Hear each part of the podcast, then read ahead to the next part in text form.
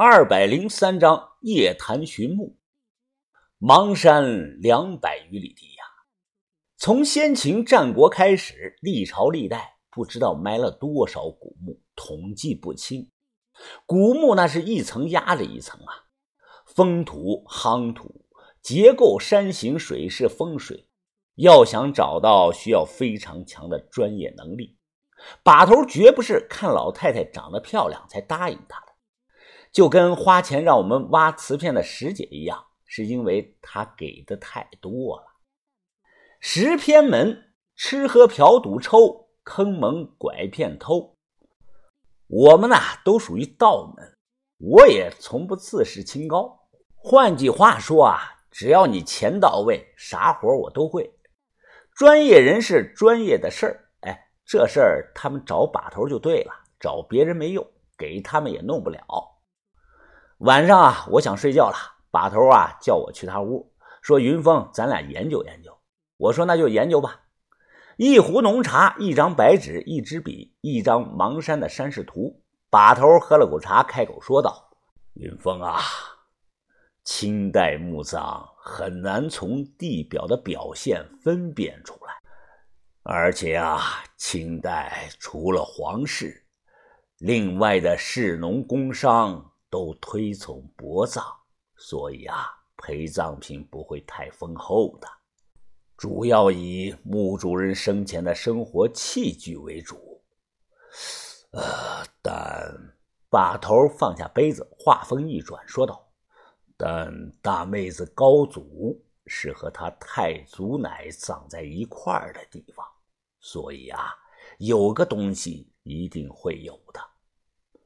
红石墓志铭，我马上脱口而出：“不错啊，云峰，你说到点儿上了。”把头称赞着我：“红石墓志铭啊，就是花岗岩墓志铭。历朝历代，明清时期的墓志铭的数量最多。”当时下葬啊，就算家里再穷的人，也会拿砖头刻上两个字当墓志铭用。所谓的红石啊，是指花岗岩中的罗源红。这种石碑啊，通体呈现出暗红色。以前啊，都是商人用的最多，寓意啊，生意是红红火火。此外，还有当官爱用的那个万年青，贝勒爷贵族用的汉白玉。普通平民用的那个芝麻黑和山西黑等，所以啊，我们就推断老太太高祖的墓里一定有罗源红花岗岩墓志铭，这是第一推测出来的消息。第二个嘛，清代的墓大概率啊不会葬在山顶上，为什么呢？古代人不傻呀，都精着呢。一般的青墓深度都在三米到六米这个范围内，不像西周战国那样。动不动就是二三十米，清代墓啊，也不像东汉墓没有修排水沟的例子这么浅。如果他埋到山顶上，用不了几年就进水泡塌了。所以啊，都会选择埋在半山腰或者埋在那个山脚下，选地势有小斜坡的地方啊是最好的。这个呢叫坡下挺，雨水呢会顺着斜坡啊流到山下，不会伤害到墓葬。讨论完这些，把头直接将桌子上的邙山的山势图折了一下，把一整个山顶啊都折了起来，pass 掉了。然后把头呢拿起了笔，这时啊马上就要是二零零五年了，时过境迁，邙山脚下多了很多的景点儿。把头拿着红笔，把山脚下的这些景点的地名啊全都打了个叉，包括几个大型的采摘园。白马寺环境检测站、新修的水库、养殖场、鼓楼、伏羲庙、夏清宫、几座道观等等，全都打了叉。当时埋的不深，如果啊墓在这种地方下，这么多年打地基反土修井啊，早就被挖出来了。当然呢，也不能百分之百的确定。我们现在啊，就是在玩那个大数据推测。这不打叉不知道啊，这一打叉是吓一跳啊。到最后，密密麻麻的都是红叉。哎，把头看得连连摇头，随即啊，又把山脚下这一带地图折了起来。这样一来呢，这张图上折了一下，下折了一下，现在呢，只剩下了中间。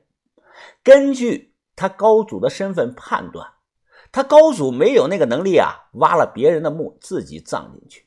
毕竟当时他只是这个社会地位不高的商人，没有那个胆子。所以把头啊，又将那些已经探明保护起来的大型墓葬啊，包括历朝历代的帝陵、王陵、名人墓，全都打了红叉。啊，打了几百个红叉呀，已经入了深夜。把头年纪大了，明显体力呀跟不上。他打了个哈欠，说道。哦，老了，看这些小字啊，看久了眼睛疼，我得休息了。剩下的，云峰啊，你来吧，你就顺着我打了的红叉，在空出来的区域啊，画一条路线图，懂我的意思吧？啊，我懂。那你赶快休息去吧，把头，你别太累了。哦，辛苦了。把头拍了拍我，进内屋躺下休息。点了根烟啊，深吸了两口，随手把打火机扔在桌子上。我开始在空白处画路线图，画了大概有半个多小时。随后啊，我趴在桌子上睡着了。咕咕咕！早上五点多啊，还不到六点，鸡叫声把我吵醒了。我睡眼惺忪的挠了挠头，还癔怔着。突然看到韩国女孩啊推门进来了，她手上还端着一个大碗，一个小碗。他性格非常的活泼，总是一张笑脸，有时候啊跟那个小孩一样，很是可爱。他笑着把碗放下，说道：“欧巴，这是奶奶早上起来煮的粥，呃，这是我们带的泡菜，你吃点吧。”我说：“好的。”哇，他捂着小嘴惊叹的说道：“欧巴，这些都是你画的吗？你好厉害哟！”我是虚荣心作祟呀，其实都是把头画的。有个漂亮的女孩夸我厉害，还是外国的。哎，我就是想装逼而已啊。呃，那当然，你早就应该来找我们的。呃，马上就能找到你们家祖坟了。我们是专业的。他心思单纯啊，信了，连连的点头说：“欧巴，田叔叔说你叫小神眼风，我也可以这样叫你吗？”